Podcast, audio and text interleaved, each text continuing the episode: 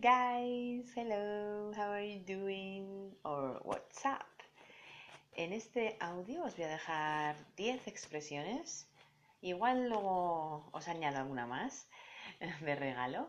Depende, si llegáis hasta la mitad del audio y si suscribís, por supuesto, tendréis un par de expresiones más de regalo.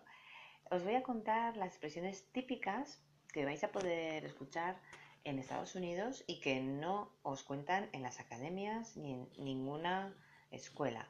Son expresiones que yo escuché o palabras que yo escuchaba continuamente y sí que al principio pues no entiendes lo que significan y luego con el contexto vas adivinando. En este audio os voy a resumir las expresiones que más se utilizan en el lenguaje coloquial. Y si vais como au pair o si vais a hacer un viaje por la zona, pues seguramente que os vendrán muy bien saberlas. Así que os cuento, la primera. Eh, utilizan mucho la palabra guys para referirse a las personas, a ustedes, a vosotros, ¿eh? cuando saludan y dicen hey guys, you guys. El guys se utiliza mucho para enfatizar el vosotros. Eso fue algo que a mí nadie me había explicado, por ejemplo.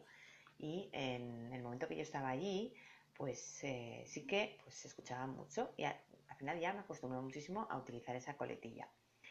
Otra expresión, en vez de decir how are you, ellos dicen what's up, what's up, que pues, sobre todo significa pues, eh, qué tal te va, qué tal estás, eh, es un saludo bastante coloquial ¿eh? y familiar. También utilizan una expresión que, que, cuando eres au por ejemplo, sí que la tienes que conocer y es, por ejemplo, cuando haces algo mal o reconoces que la culpa es tuya, es mejor decir sorry, my bad My bad, B-A-D, es como lo siento, era culpa mía. Eso sí que es una expresión que suelen utilizar. También cuando se refieren a tipo, a persona, a un tipo duro o, tío, dicen dude, ¿eh? dude. Y luego también cuando hablan de, dinero, eh, 10 bucks, en vez de decir 10 dólares, 10 eh, dólares, dicen 10 bucks, que es como aquí diríamos 10 pavos, o sea, 10 pavos. Así que lo de bucks también se utiliza muchísimo.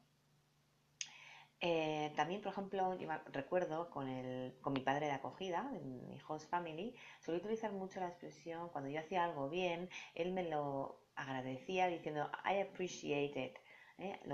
te lo agradezco, lo agradezco que lo hayas hecho. ¿eh? Y son, es muy polite, pero queda muy chulo decirlo porque sí que te va a poner en otro nivel de, de conversación.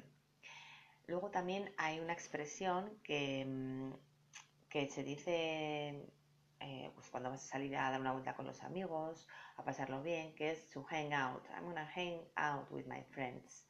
Y, bueno, pues para mí sí que valía mucho porque cada vez la usaba, cada vez que me tenía que marchar, uh, where are you going? Me decía, ¿a dónde vas? Y yo decía, bueno, I'm gonna hang out with, with my friends.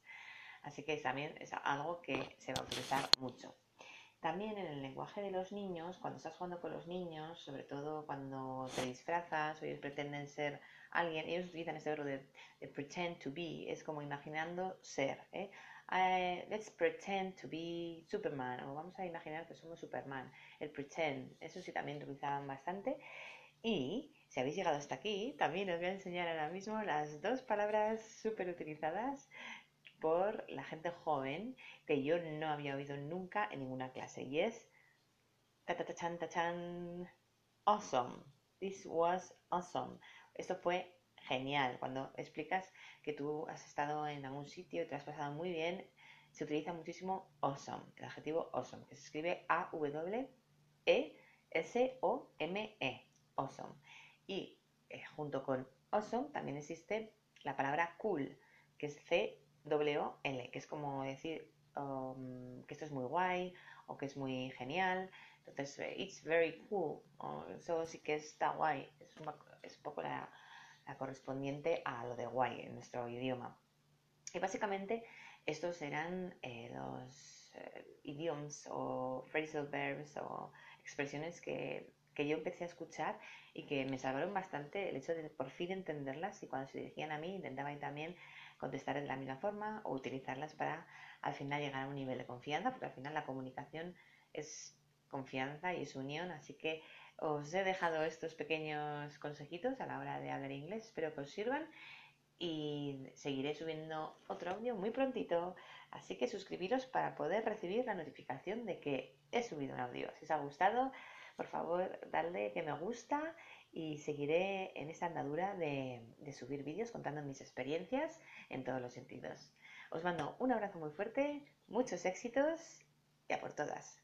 Gracias por estar ahí.